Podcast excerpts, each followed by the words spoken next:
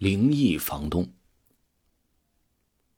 回想起自己自从毕业以来，在外打工的这些年，还自己呀也租了不少的房子。说有的房子呀，哎舒适干净；有的呢是破烂不堪。我很佩服自己对环境的适应能力。不过，如果租到好的房子，当然不错；可是租到要人命的房子，那可真就够倒霉的了。不管是遇见色眯眯的变态房东，还是那种不消停、使劲折腾你的鬼魂，我们还是看看今天的故事，再去分享那踩了狗屎一般的感觉吧。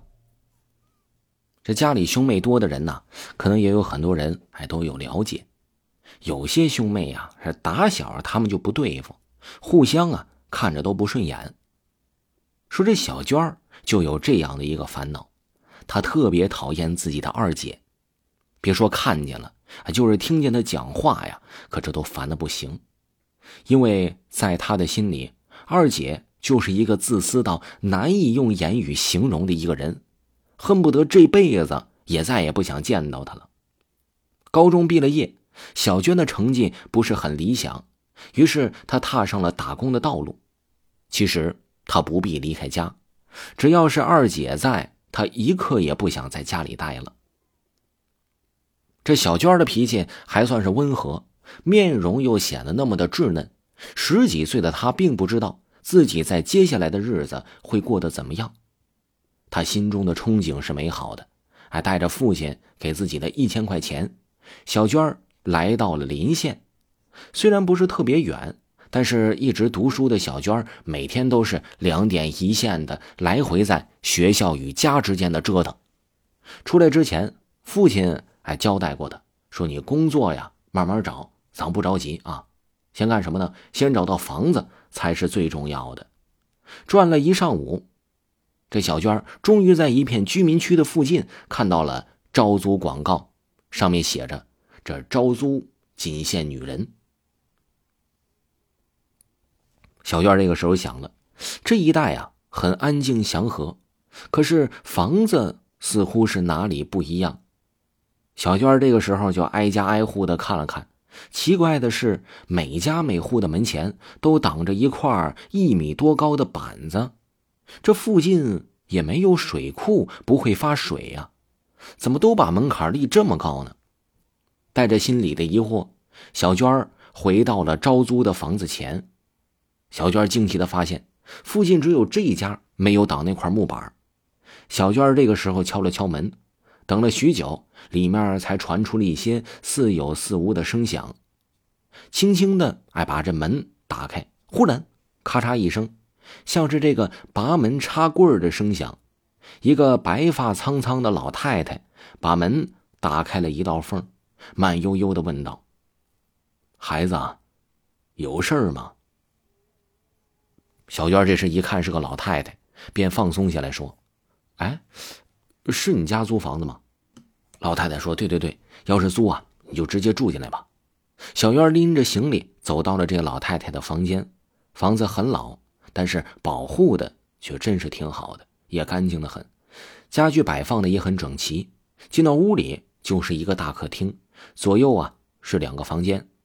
老太太把她领到二楼的一间屋里。说就是这间，我孩子在以前住的，他们都结婚走了，就剩我老婆子一个人了。房租啊，你一个月给三百吧，水电费看着给就行。还这么便宜，小娟爽快的答应了。老太太收了钱之后啊，说行，厨房、卫生间你随便用，电视机你也可以随便看，但是我的房间和其他的卧房啊，你都不行进，知道了吗？小娟认真的点了点头。在这老太太家住了几天。